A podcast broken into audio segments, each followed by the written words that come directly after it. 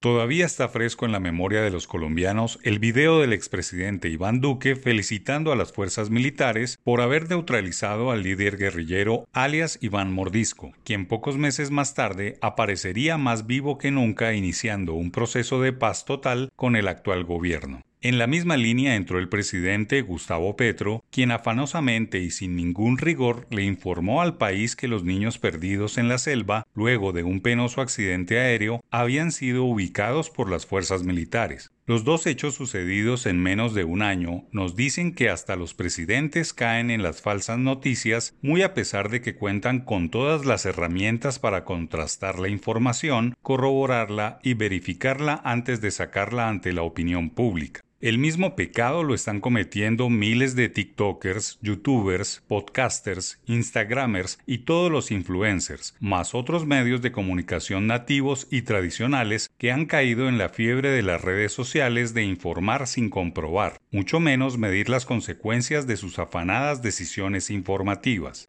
La era de la información por la que atravesamos ha permitido que los emisores de noticias sean todas las personas con iniciativa apalancadas en plataformas digitales gratuitas que permiten la difusión de mensajes sin ningún tipo de responsabilidad. Y así debe ser. La libertad de información o de prensa debe cobijar a todas las personas sin ningún tipo de discriminación. Es un error monumental pretender ponerle filtro al contenido legal generado por los usuarios de los teléfonos celulares, tabletas o computadores personales. El negocio de informar se ha difuminado y no puede ser exclusividad de algunos como sucedía en otras épocas. Está en decisión de cada uno de los consumidores o receptores escoger, determinar y sacar sus propias conclusiones a la hora de consumir información. La información es un commodity que debe estar al alcance de todos. El costo que cobren los emisores por elaborar contenido de calidad lo determinará el prestigio, la credibilidad y la experiencia de quien emita un mensaje. Poco a poco se irán filtrando los buenos contenidos objetivos y veraces, que a su paso desnudarán las noticias vendidas, interesadas, patrocinadas y los reportajes publicitarios. Pero una cosa es la labor de los medios de comunicación y los protocolos que existan en cada empresa informativa y otra muy distinta la comunicación de un presidente, alcalde o gobernador.